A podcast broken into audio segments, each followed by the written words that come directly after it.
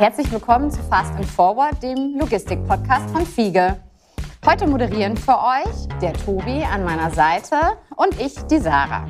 Bevor ich unseren heutigen Gast äh, vorstelle, vielleicht einmal ganz kurz vorab, habe ich die große Ehre, meinen neuen Moderationskollegen, den Tobi Jören, vorzustellen. Der Tobi wird den Jens und mich jetzt in der Zukunft unterstützen beim Podcast und damit sind wir auch endlich wieder in unserem Trio komplett. Ich freue mich riesig, dass du heute dabei bist. Vielleicht sagst du zu dir einfach selber noch mal ganz kurz zwei Sätze.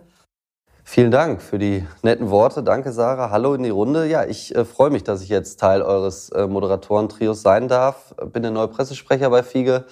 Habe bisher auf der anderen Seite gearbeitet als Journalist und im Podcast meistens eher auf der anderen Seite auch gesessen und versucht Antworten zu geben. Jetzt darf ich endlich Fragen stellen. Ich freue mich sehr drauf aber ich glaube, das ist genug zu mir. Wir haben nämlich einen ganz tollen Gast heute. Genau, perfekte Überleitung, Tobi. Genau, zum heutigen Thema und zu unserem Gast. Ähm, der ein oder andere kann sich vielleicht noch an unseren ersten Podcast erinnern. Der war sozusagen moderiert unter dem Deckmantel eine halbe Stunde mit dem Vorstand. Und da wollen wir heute gerne nochmal ansetzen und haben das Glück, dass heute Peter Scherbel bei uns ist. Ähm, hallo Peter erstmal in die Runde. Peter ist Vorstand bei Fiege und verantwortlich für den Geschäftsbereich Omnichannel Retail und für das Thema Operational Excellence und feiert in diesen Tagen sein 30-jähriges Dienstjubiläum. Und da gibt es natürlich eine ganze Menge Geschichten, die wir erzählen können. Und wir wollen natürlich ganz, ganz viel erfahren über dich, über deine persönliche Fiege-Geschichte, aber auch natürlich darüber, was vielleicht auch noch gar keiner so richtig weiß, was du äh, erlebt hast, aber nur du und noch vielleicht zwei andere Augen wissen, aber natürlich auch, was du noch alles so vorhast. Von daher freue ich mich, dass du da bist. Herzlich willkommen. Ja, Peter, vielleicht bevor wir so richtig einsteigen in deine persönliche Fiege-Geschichte, vielleicht stellst du dich noch mal ganz kurz mit ein paar Worten vor. Ja, das mache ich sehr gerne. Mein Name ist Peter Scherbel. Ich möchte sagen, dass ich mich sehr freue, in dieser Runde zu sein. Der Podcast ist ein spannendes äh, neues Format und äh, ihr könnt uns ja nicht sehen. Deswegen möchte ich voranschicken, dass wir hier in unserer tollen ähm, äh, Servicezentrale in Greven vis-à-vis -vis des Flughafens sind, im Raum Berlin. Das ist unser Besprechungsraum und äh, wir wollen über Logistik sprechen. Wir wollen auch ein bisschen darüber reden, was ich äh, erleben durfte.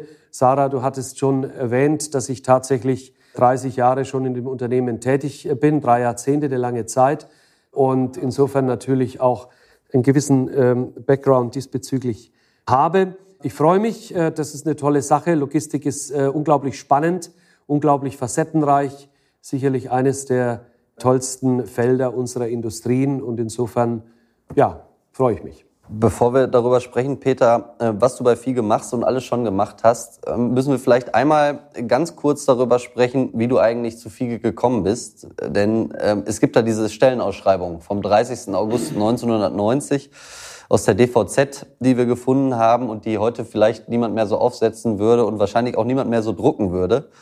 Ein Projektmanager DDR in Anführungsstrichen wurde gesucht von Fiege. Äh, und ich zitiere weiter, für verschiedene Projekte in Dresden und Ostberlin suchen wir zum nächstmöglichen Zeitpunkt einen engagierten Projektmanager DDR.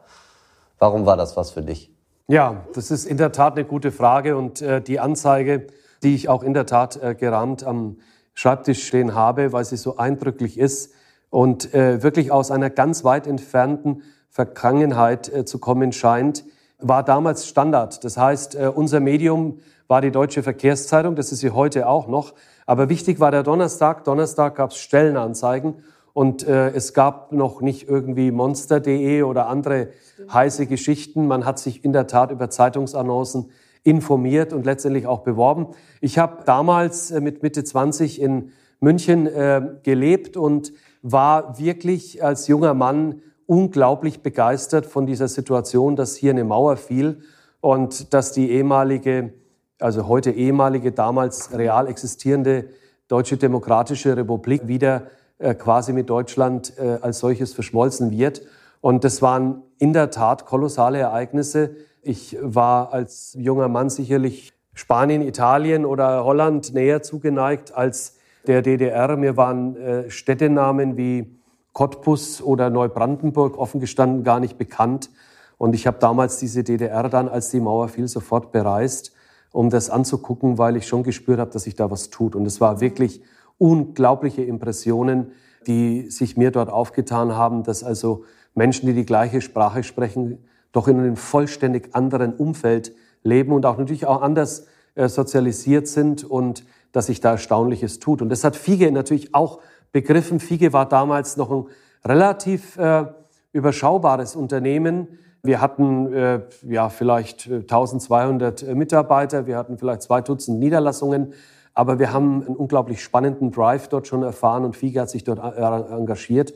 Und deswegen wollte ich unbedingt zu Fiege, um mich in der Tat für diese äh, Sache zu bewerben. Das klingt jetzt erstmal wie aber ein total großer Schritt. Also da ist ein, ich glaube damals 25-jähriger junger Mann mhm. aus Bayern mhm. und der entscheidet für sich, ich gehe den Schritt in die mhm. ehemalige DDR, nach Ostberlin, nach Dresden. Wie war das für dich? Ja, also das war für mich natürlich eine total spannende Herausforderung, die vor allen Dingen, ich muss dazu sagen, ich war damals schon verheiratet.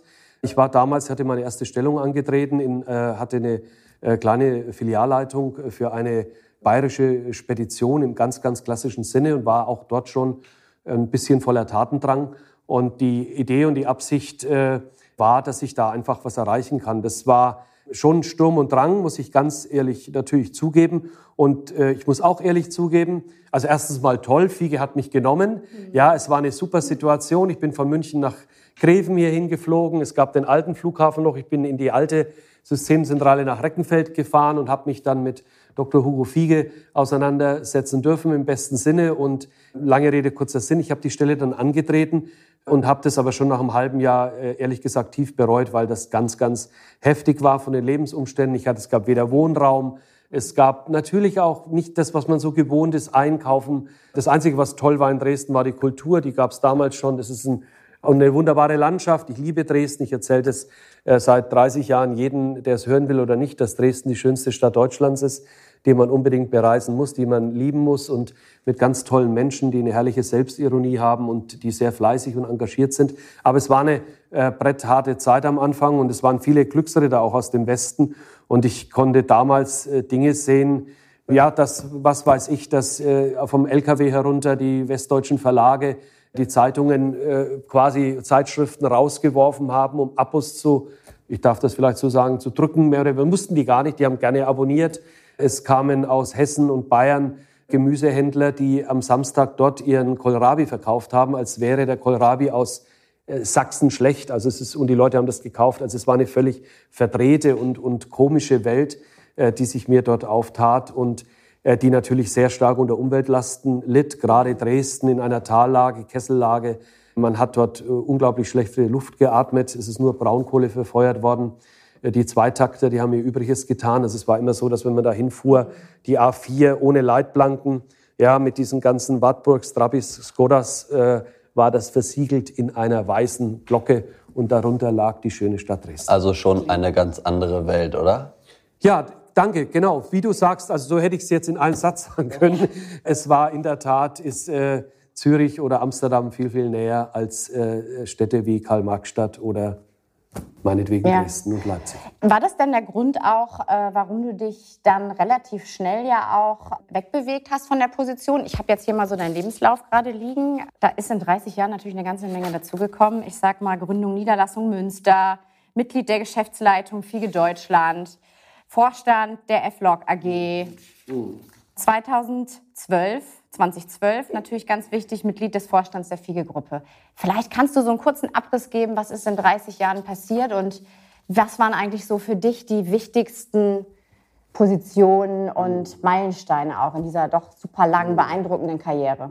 Ähm, also der Grund für äh, den Erfolg, den ich kleinwenig für mich in dieser Zeit in Anspruch nehmen darf, ist der, dass ich die Philosophie, also die Herangehensweise, wie man Logistik interpretiert und wie man mit Kunden umzugehen hat äh, und Lösungen schafft, die hat sich äh, zu 100,0 Prozent gedeckt mit äh, derer der Herren Fiege und ihrer Leistungsträger. Und ich hatte dort die Möglichkeit, relativ schnell lang anhaltende, intensive Kundenbeziehungen aufzubauen, die darauf fußen, dass wir Logistik als ganzheitliche Angelegenheit äh, betrachten und äh, dass wir in der Tat äh, tiefe Wertschöpfungspartnerschaften initiieren, die letztendlich eine Win-Win-Situation herstellt, die über die Zeit wirkt. Das ist eigentlich der Grundsatz. Also es geht nicht um, um Beliebigkeit, um Quantität, es geht um Tiefe, Qualität. Und unter dem Aspekt haben wir versucht, innerhalb von entsprechend einer Branchenspezialisierung, in Anführungszeichen, weil das ein hohes Wort ist, Exzellenz zu erlangen. Das ist die Idee. Und diese Idee, die hat sich in äh, Sachsen hervorragend etablieren lassen über diese Verlage, äh, weil das nämlich ein ideales Beispiel für die Nische ist. Äh, zu der damaligen Zeit hat man bereits arbeitsteilig äh, Logistik outgesourced und alles andere auf, Klammer auf, Verlage nicht. Verlage hatten, so war damals die Rede, dass Zeitungen, die sind nicht äh, verkauft worden, die sind gekauft worden. Und äh, man kauft auch keine Zeitungsdruckmaschinen, in Wirklichkeit sind es Gelddruckmaschinen, weil sie ja monopolistisch orientiert sind. Sie haben den Anzeigenmarkt, den Radiomarkt, den Lesermarkt, den Anzeigenblattmarkt, alles im Griff und äh, äh, sind äh, im Prinzip dort quasi mit einer Lizenz zum Gelddrucken versorgt. Trotzdem sind wir in diesem Markt vorgestoßen, weil das ist auch, den Spruch äh, mache ich gerne, äh, Erfolg, äh, ja, also Glück ist der Erfolg des Tüchtigen. Äh, das fliegt nicht vom Himmel. Äh, da muss man ein bisschen was dafür tun und wir haben uns wirklich da verdammt angestrengt in dieser Zeit. Und dann kam das Glück in der Form, dass die Deutsche Reichspost, die von der Deutschen Bundespost übernommen worden ist, die Abonnementzustellung in Osten äh, in den Bezirken der ehemaligen DDR aufgekündigt hat. Das heißt, Verlage hatten keine Abonnenten, sie haben eine Menge Zeitungen in einen, in einen Lastwagen produziert und die Post hat alles übernommen. Das hat sie aufgekündigt und die Verlage mussten das selber aufbauen. Und da kam unsere Stunde. Wir haben das übernommen für die Sächsische Zeitung mit einer Auflage von damals einer runden halben Million in diesem ganzen äh, Bezirk. Ostsachsen, Bautzen, Riesa, Großenhain, Görlitz, wie das alles heißt, Freital und so weiter und haben äh, Zusteller aufgebaut und haben dieses Modell, nämlich die Idee auf Basis von äh, Stückpreisen, die wir dadurch degressiv gestalten, dass wir trotz sinkender Auflage äh, Zusatzgeschäfte dranflanschen und vor allen Dingen optimieren, dass es nur so kracht. Das ist vielleicht wirklich auch unsere Exzellenz, dass wir in der Lage sind, uns auf Prozesse zu fokussieren und diese zu perfektionieren. Und das hat dort funktioniert und das hat natürlich an vielen anderen Plätzen in Deutschland funktioniert. Und da gab es zwei herausragende Dinge. Das erste ist, dass das Postmonopol gefallen ist 1999. Das heißt, wir waren der erste Briefdienst in Deutschland, gemeinsam mit der PIN in, Berlin, die Briefe privatwirtschaftlich zugestellt hat. Nach immerhin 500 Jahren. Also seit Ton und Taxis äh, gab es das nicht. Und wir haben damit begonnen in Dresden, haben den ersten Brief dort abgestempelt und haben den zugestellt mit den Zeitungen. Und das machen wir jetzt seit 99. Wir haben die Marke Postmodern etabliert. Die haben wir damals äh, quasi, ja, wir haben sie erfunden. Wir haben gegen die Post äh, prozessieren müssen bis nach Karlsruhe und äh, haben dieses Label, haben heute 6.000, 7.000 gewerbliche äh, Kunden, wo wir Post abholen und haben Riesenfreude an diesem Geschäft. Das war ein eminent wichtiges Momentum. Und da freuen wir uns auch heute drüber. Das Zweite ist, dass wir den Ritterschlag bekamen in der Form, dass wir ein Joint Venture mit der FAZ gegründet haben im Jahr 2000. Die FAZ das ist ein Name, der also für mich heute noch, ja, ich finde es eine fantastische Zeitung. Ja, machen wir auch noch. Und wir sind auch in, in einem guten Verhältnis, äh, was wir zwar neu organisieren, aber es ist trotzdem eine wunderbare Angelegenheit. Und ich bin heute noch ganz, äh, ziehe heute noch den Hut, dass die FAZ im Jahr 2000, wo man mit Stellenanzeigen gar nicht mehr wusste, wo es hingeht, also wenn man sich mit Zeitungen auskennt, es gibt so Normierungen für Vollpakete, so ein Bote darf nicht mehr als zwölf Kilo tragen. Und wir hatten dort in der Tat äh, letztendlich zwölfer Vollpakete, weil so eine Zeitung im Prinzip fast ein Kilo wog. Die passte nicht mehr in den Briefkasten. 2000 neuer Markt, ja, äh, Stellenanzeigen ohne Ende. Und äh, das Geld lief perfekt, aber sie haben ihre Logistik outgesourced und wir haben das gemeinsam gemacht. Regional, national, international. Damals sind die Zeitungen noch mit dem Flugzeug befördert worden. Lufthansa hat die nach New York geschickt, ja, und äh, äh auch nach Kairo und anderswohin. Das hat in Amerika gut geklappt, weil das war zum A-Tag durch die Zeitverschiebung. Wenn du da eben äh, nach Westen fliegst, haut es ganz gut hin, fliegst du mit der Sonne und dann hast du in der Früh die Zeitung. Wunderbare Sache. Zweites riesengroßes Ding, was uns äh, äh tolle Freude bereitet hat. Und und eins muss man mal festhalten, sorry, wenn ich da ganz kurz dazwischen gehe. Nein, nein, wunderbar, dafür haben wir dich ja hier sitzen. Wir freuen uns dass du so viel erzählen kannst, aber die ganze Arbeit und der ganze Aufwand, der scheint sich ja sehr, sehr gelohnt zu haben, weil ich muss noch einmal, und dann lassen wir es auch sein mit der, mit der Stellenanzeige, die wir anfangs erwähnt haben, dahin zurück. Da stand damals, ich zitiere nochmal, wir sind mit rund 1200 Mitarbeitern an über 20 Niederlassungen eine der führenden Logistikorganisationen in Deutschland. Ich glaube, es gibt eigentlich fast gar keinen Satz, der einem schwarz auf weiß besser vor Augen führt, wie vielleicht auch die Entwicklung von Fiege seitdem vonstatten gegangen ist. Und deswegen vielleicht die Frage, was würde da deiner Meinung nach heute stehen? Ja, du meinst jetzt was, welche Dieser welche erste Satz, also wenn wir uns vorstellen, mit wir sind rund äh, 1200 Mitarbeiter und wir haben 20 Niederlassungen, was wird da heute stehen? Ähm, ja, es, äh, es stehen natürlich ganz andere Zahlen. Ne? Wir, wir laufen stramm Richtung 2 Milliarden Umsatz. Äh, wir haben äh, de facto bald 150 vitale äh, Berichtslinien, Profit Center. Und äh, letztendlich ja, wird es so sein, dass wir auch, wenn man Headcount betreibt, bei 20.000 Menschen ankommen.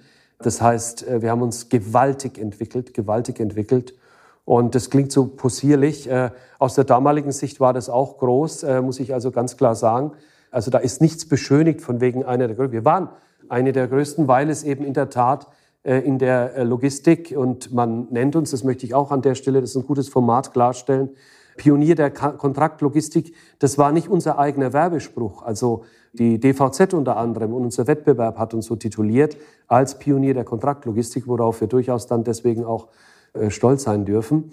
Und äh, das hat sich in der Zeit herausgebildet, ja. Und das ist an sich die Wurzel gewesen. Aus diesen Generationen heraus ist in dieser Zeit, Anfang der 90er, äh, das entstanden, worauf wir heute äh, fußen, nämlich äh, eine riesengroße, darf man sagen, und unheimlich vitale, gesunde Logistikorganisation, die genau in diesen Industriebranchen erfolgreich tätig ist. Jetzt hast du vorhin erzählt, ganz viel über das Geschäft von Zeitungen und Distributionslogistik. Mhm. Interessanterweise bist du ja heute verantwortlich für den Bereich E-Commerce, mhm. was ja irgendwie eigentlich ganz interessant ist, weil die Zeitung natürlich auch irgendwie digitaler wird. Du hast dich sozusagen auch digitaler aufgestellt mhm. im Zuge mit E-Commerce. Ist das was, was ganz automatisch gekommen ist oder wolltest du auch sozusagen eine, eine Veränderung dieser Ausrichtung? deiner Verantwortung für einen mhm. Geschäftsbereich? Ja.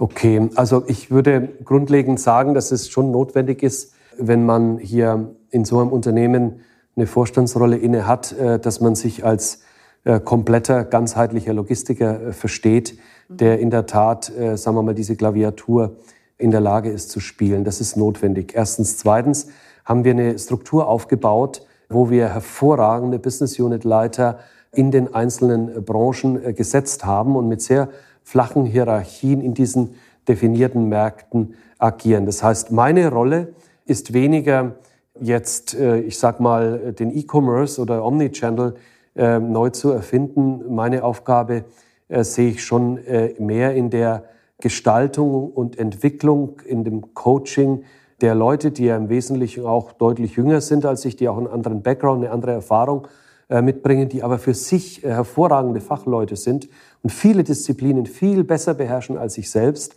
Aber meine Aufgabe muss sein, eine Organisationsform in der Tat äh, zu optimieren und an richtigen Stellschrauben zu drehen, um diese beschworene Exzellenz, also wir wollen ja auch, ich trage immer so diese Operational Excellence als Monstranz vor mir her. Da komme ich auch zu diesem Thema, warum habe ich diese Querschnittsfunktion, Lean Management, Projektmanagement, Quality, auch Safety gehört dazu. Äh, das habe ich nicht deswegen, weil ich so ein ja, wahnsinnsbegeisterter Lean Manager bin. Ich habe sie deswegen, weil ich weiß, dass wir, äh, dass die Medaille zwei Seiten hat.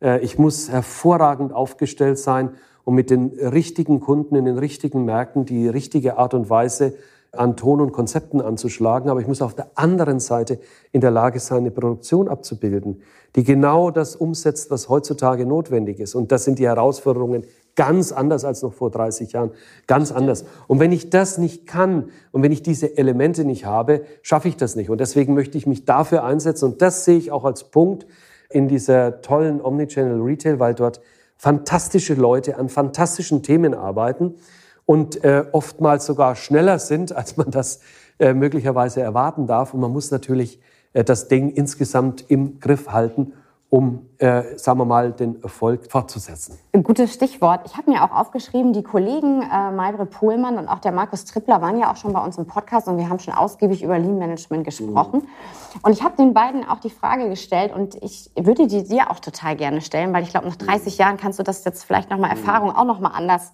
beurteilen. Was ist so für dich das wichtigste Werkzeug, was du in deinen persönlichen Methodenkoffer packst? Das ist natürlich eine tolle Frage, ja. Die ist klasse. Also, das allerwichtigste Werkzeug, äh, das besitze ich als Mensch, das sind nämlich meine Ohren.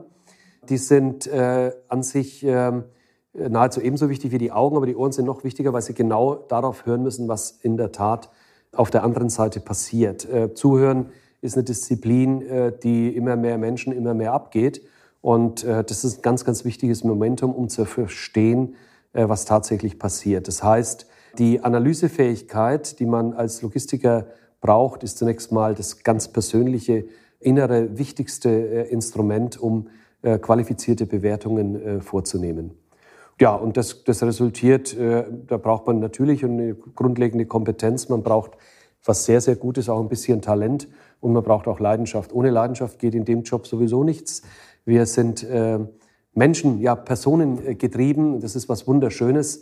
Äh, wir haben keinen Koffer, wo wir eben was vorzeigen können, sondern wir müssen äh, in der Tat äh, Vertrauensvorschuss erbitten und erkämpfen und dann auch rechtfertigen.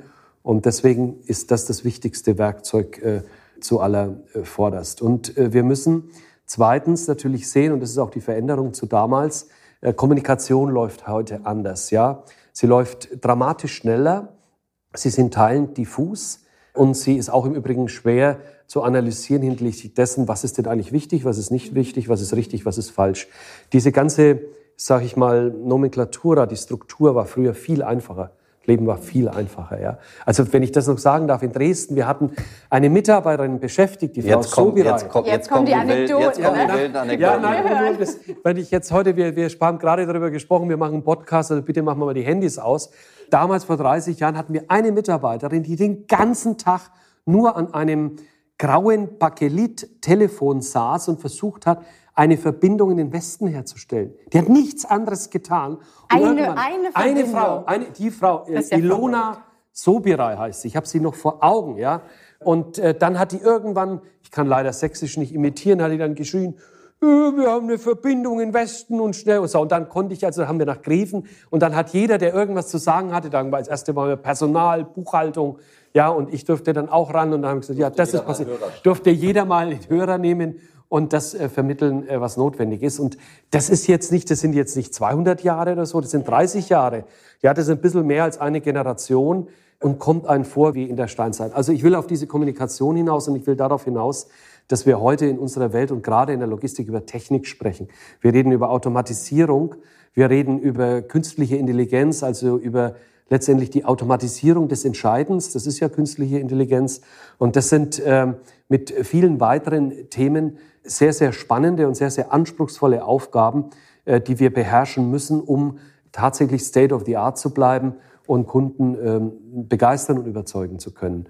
Und äh, deswegen möchte ich also bewusst auch in diesem Podcast darauf hinaus, es ist ganz wichtig zu verstehen, zuzuhören und das zu nutzen, was man zur Verfügung hat, nämlich seine eigene fachliche Kompetenz, seine eigene Erfahrung, aber auch sein Talent dafür, eben in der Tat äh, darauf Acht zu geben, wo sind Themen wichtig, wo sind sie weniger wichtig, was muss ich tun. Das ist heute die größte Herausforderung, die ich sehe, auch für jüngere Menschen in der Tat äh, richtig zu entscheiden und den richtigen Weg zu beschreiten. Das finde ich total ähm, spannend, weil wir sind ja selber junge Leute. Wir haben extrem viele junge, dynamische Leute in der Organisation und da ist natürlich die Frage liegt auf dem Tisch, wie wird man denn Vorstand? Und was kannst du aus deiner Expertise sagen? Was ist wichtig? Auch im Sinne jetzt natürlich im Hinblick auf Kommunikation, künstliche Intelligenz. Was mhm. braucht man?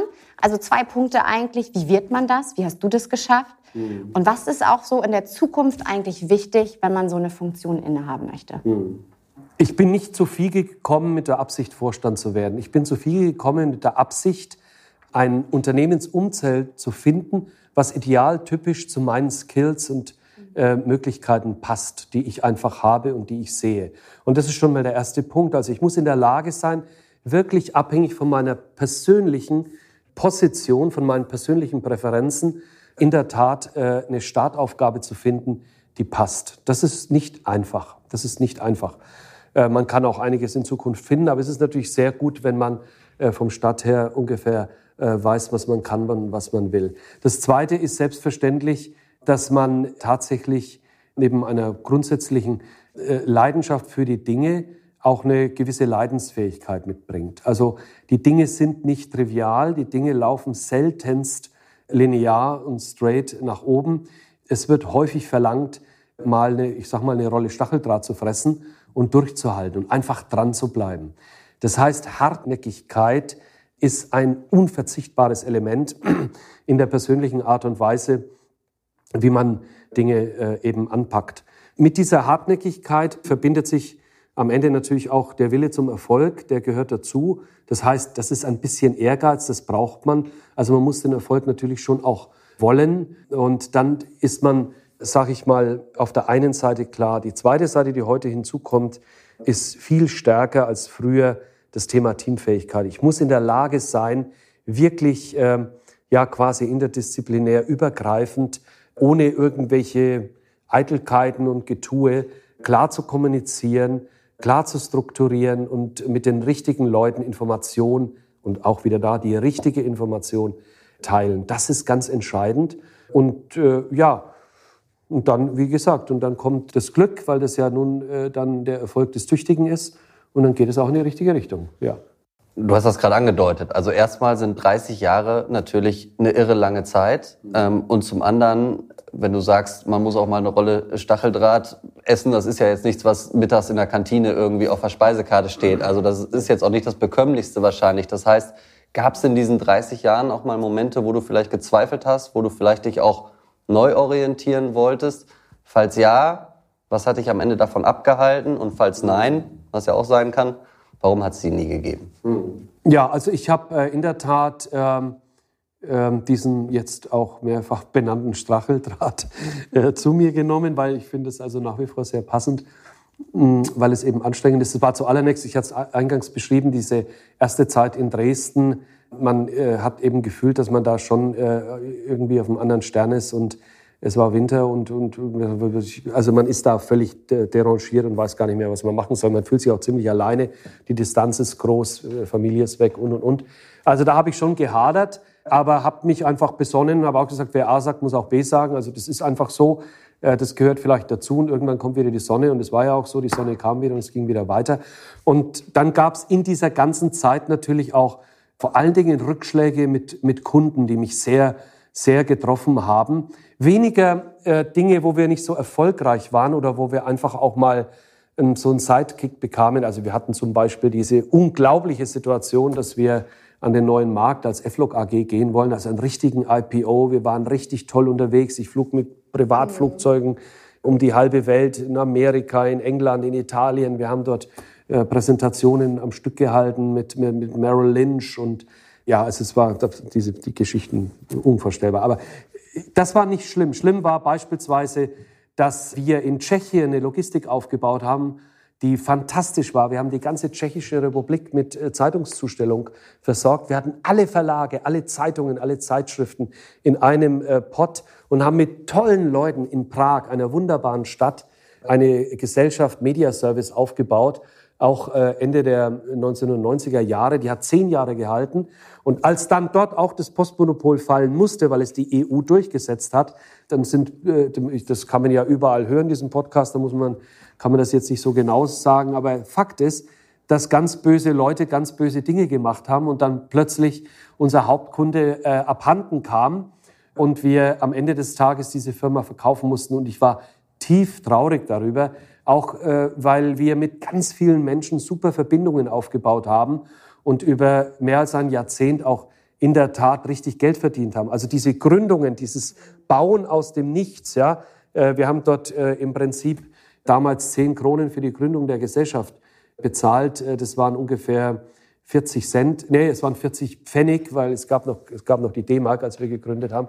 Also für 40 Pfennig haben wir diese Gesellschaft gegründet, äh, plus die Notarkosten. Und dann haben wir das aufgebaut mit äh, 7.500 Zustellern. Fantastisch. Aber das sind so Ereignisse, die mich dann, mhm. äh, wo ich wirklich auch Wochen brauchte, oder Monate brauchte, äh, wo ich sage, Mai, ganz schlimm. Ja.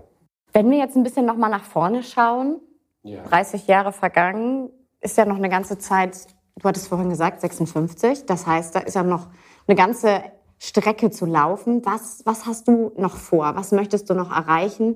Und wo sind für dich auch so die großen Handlungsspielräume in der Logistik in den nächsten Jahren, wo du dich noch richtig austoben möchtest? Ja, ja. Also das Allerwichtigste ist für mich, äh, dass wir ein äh, sehr äh, gesundes organisches Wachstum zeigen. Das, ist, das klingt so ein bisschen wie so eine langweilige Standardplattitüde, aber das ist was ganz Wichtiges, das Essentielles, dass wir in der Lage sind, mit unseren Kunden weiter zu wachsen. Wenn wir alleine das tun, wird unser Wachstum schon ganz, ganz riesig sein. Warum? Weil unsere Kunden natürlich weitestgehend äh, über Themen wie E-Commerce, also im Omnichannel und äh, auch im klassischen äh, und ausschließlichen Internethandel äh, wachsen und sich entwickeln und wir dort auch in die Industrien äh, der was sagen wir mal, Old Economy, Automobilzulieferer und anderes mehr äh, mit diesen Themen hineingehen und dort ein Wachstum haben werden. Also das ist mir sehr wichtig. Und ich möchte zweitens, das geht aber damit einher, ich möchte gerne, dass es FIGE gelingt, äh, dass wir tatsächlich übergreifend von ja, Operational Excellence sprechen können. Also ich finde das ganz faszinierend, dass man in allen Bereichen an das Optimum versucht heranzugehen, über alle Prozesselemente dieser tollen Supply Chain, die wir bedienen dürfen und die heute, und das ist ja auch das, worüber ich mich unheimlich freue, auch das war vor 30 Jahren ganz anders. Logistik war damals ja, das musste man halt machen, es, es ging nicht anders. Aber heute ist es letztendlich äh, auch entscheidend im Wettbewerb, in der Produktdifferenzierung. Drückt Logistik aus, ob etwas weniger gut oder mehr gut ist. Und selbst auch für Hersteller von ganz äh, harten und äh, klaren äh, Dingen. Also auch ein Kugellager kann sich heute differenzieren äh, über qualifizierten Service, Value-Added Service und eben gute Logistik. Also das heißt, das sehe ich als spannend an. Und das hört ja auch nicht auf. Ne? Also das hört auch nicht auf, wenn ich irgendwann mal aufhöre. Äh, das geht ständig weiter. Und ja, das ist eine tolle Perspektive und äh, die sehe ich jedenfalls für Fiege. Ich weiß gar nicht, kann man den Blick in die Glaskugel überhaupt werfen? Wir haben jetzt viel gesprochen über die vergangenen 30 Jahre. Du hast erzählt von Leuten, die nur dafür da waren, um zu versuchen, eine Telefonverbindung in Westen zu kriegen. Das ist ja aus heutiger Sicht schwer vorstellbar. Kann man sich jetzt schon vorstellen, wie sieht Fiege, wie sieht die Logistik in 30 Jahren aus? Mm, ehrliche Antwort, nein. Ehrliche Antwort, nein. Also das wäre vermessen. Ja, also A, fehlt es mir in dem Tiefgang, dass ich in jeder äh, äh, tollen Disziplin, die dafür relevant wäre, äh, aussagefähig bin. Was ich äh, natürlich sagen kann, ist, äh, dass wir in der Tat insbesondere durch diese künstliche Intelligenz, die ja im Übrigen eine sehr kreative äh, Kraft letztendlich ist, weil sie ja letztendlich auch entscheiden soll. Ja, das ist ja was anderes als jetzt irgendwie eine Kaffeemaschine, die entweder Espresso oder Cappuccino macht. Es ist wirklich ein sehr spannendes Thema und dort sind Entwicklungspotenziale drin, die sind kolossal und äh, die werden diese Automatisierung, die wir auch natürlich in der Logistik haben, äh, äh Vorschub äh, liefern. Und wir, wir werden dort schon sehen, dass wir auf der einen Seite gesamthaft gesellschaftlich eine andere Fokussierung haben werden. Das heißt, wir werden weggehen äh, von dieser Situation, dass man aus einem Zentrallager glaubt, die ganze Welt versorgen zu müssen.